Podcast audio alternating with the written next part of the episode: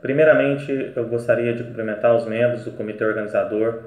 do primeiro Congresso Internacional de Direito, Governança e Inovação da Universidade de Santiago de Compostela, dizer que é uma grande satisfação ter tido o meu artigo previamente aprovado e, consequentemente, ter a oportunidade de apresentá-lo aqui nesse evento.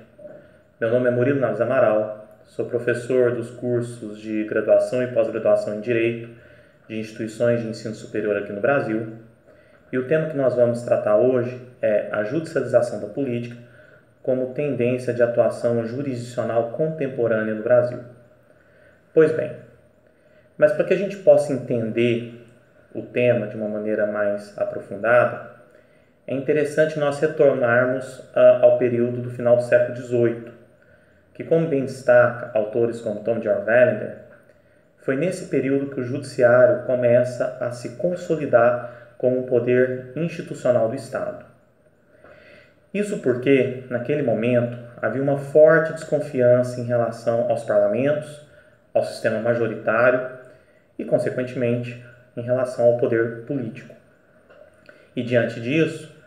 grandes pensadores da época, como Alexander Hamilton e John Jay, começaram a defender a, a necessidade de se estabelecer um judiciário que se constituiria como poder até como forma de se equilibrar com o poder político instituído.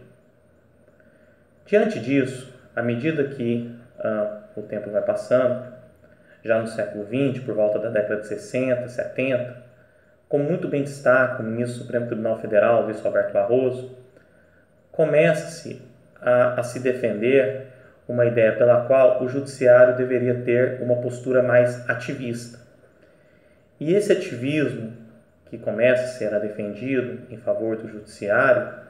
seria no sentido de que o judiciário ele já não seria mais apenas um mero cumpridor das leis,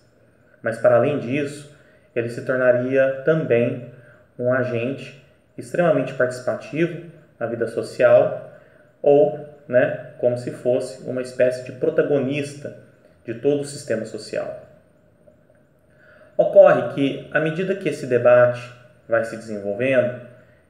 que é um debate que você tem ali, por um lado, os maximalistas que defendem essa perspectiva, no sentido de que o judiciário deve estar mais presente perante os problemas apresentados pela sociedade,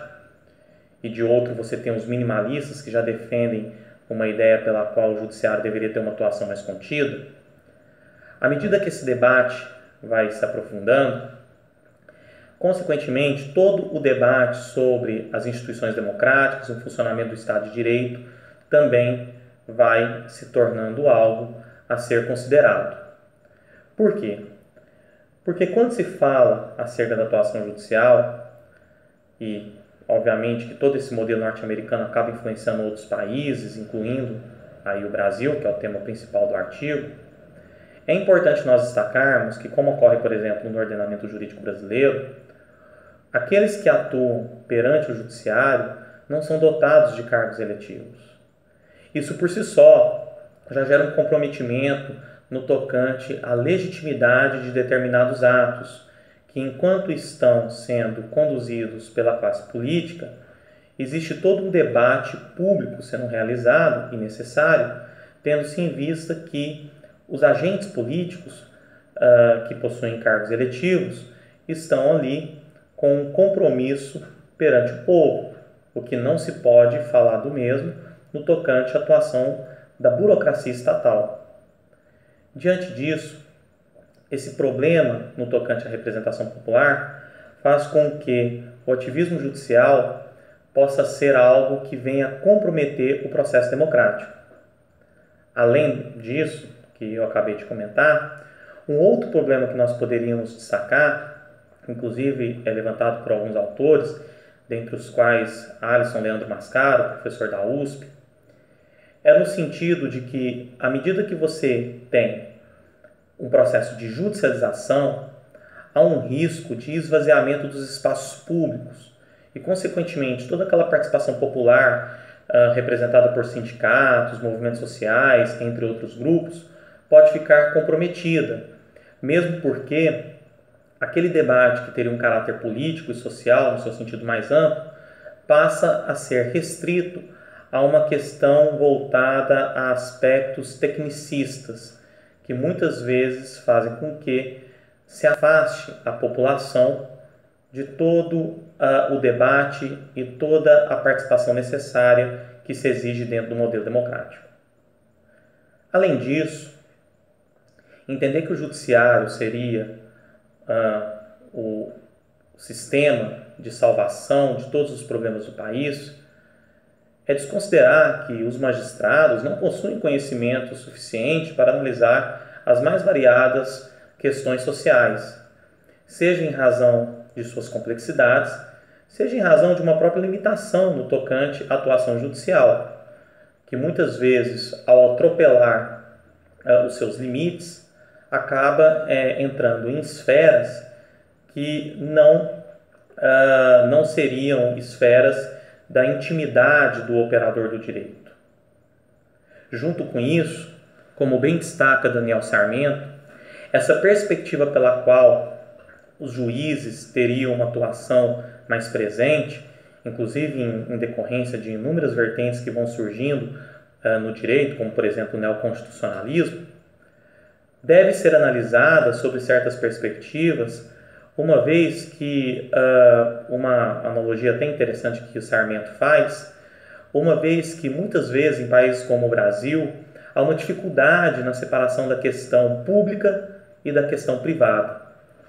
Fazendo-se uma analogia, assim como fez Sarmento a Sérgio Buarque de Holanda, há um risco do magistrado, na sua atuação ativista, de certo modo, uh, de repente começar a, diante do poder que lhe é direcionado a atuar sem que ele tenha necessariamente uma consciência da função pública que ele está exercendo e, consequentemente, fazendo aí uma analogia com a ideia do homem cordial de Sérgio Holanda, o subjetivismo pode prevalecer sobre a objetividade necessária que se exige das decisões judiciais. Nesse contexto, um outro ponto que nós temos que destacar, e é um ponto que é destacado por também outros autores, entre os quais o Volkmer, da Universidade Federal de Santa Catarina, é no sentido de que, historicamente, o judiciário ele sempre acompanhou uh, toda aquela perspectiva é, que se construiu as instituições brasileiras, em que se verifica um histórico uh, extremamente conservador, voltado ao patrimonialismo, escravagista, e que muitas vezes é o responsável uh, por propagar as graves injustiças sociais que sofre o país.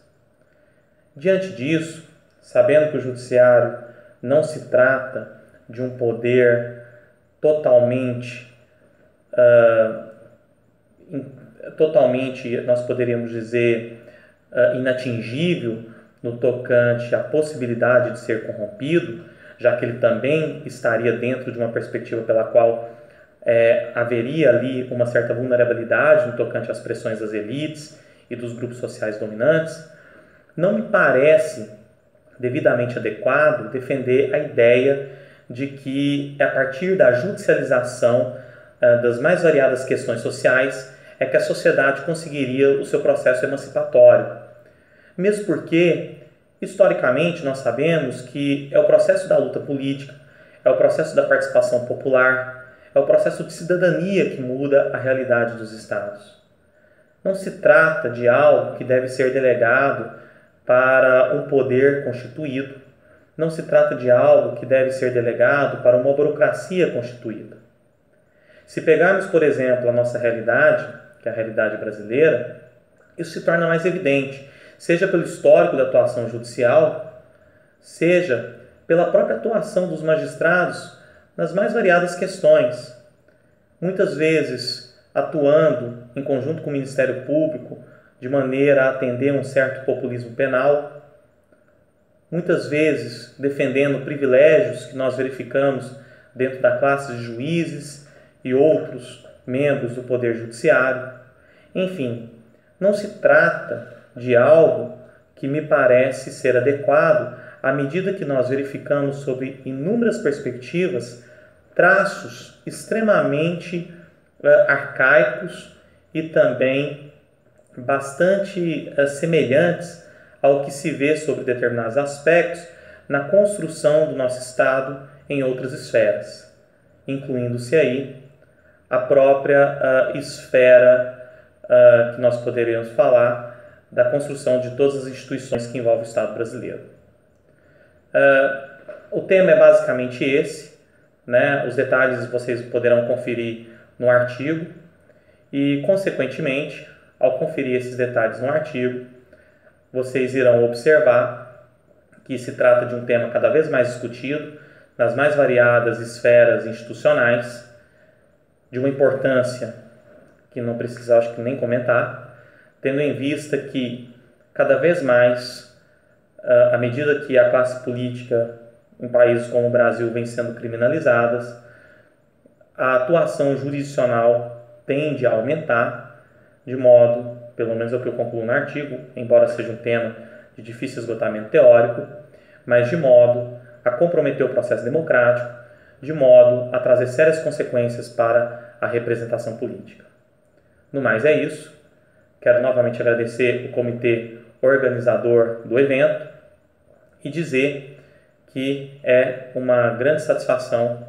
poder apresentar esse trabalho num evento, nesse congresso uh, de tamanha importância. Muito obrigado e mais uma vez agradeço pela oportunidade.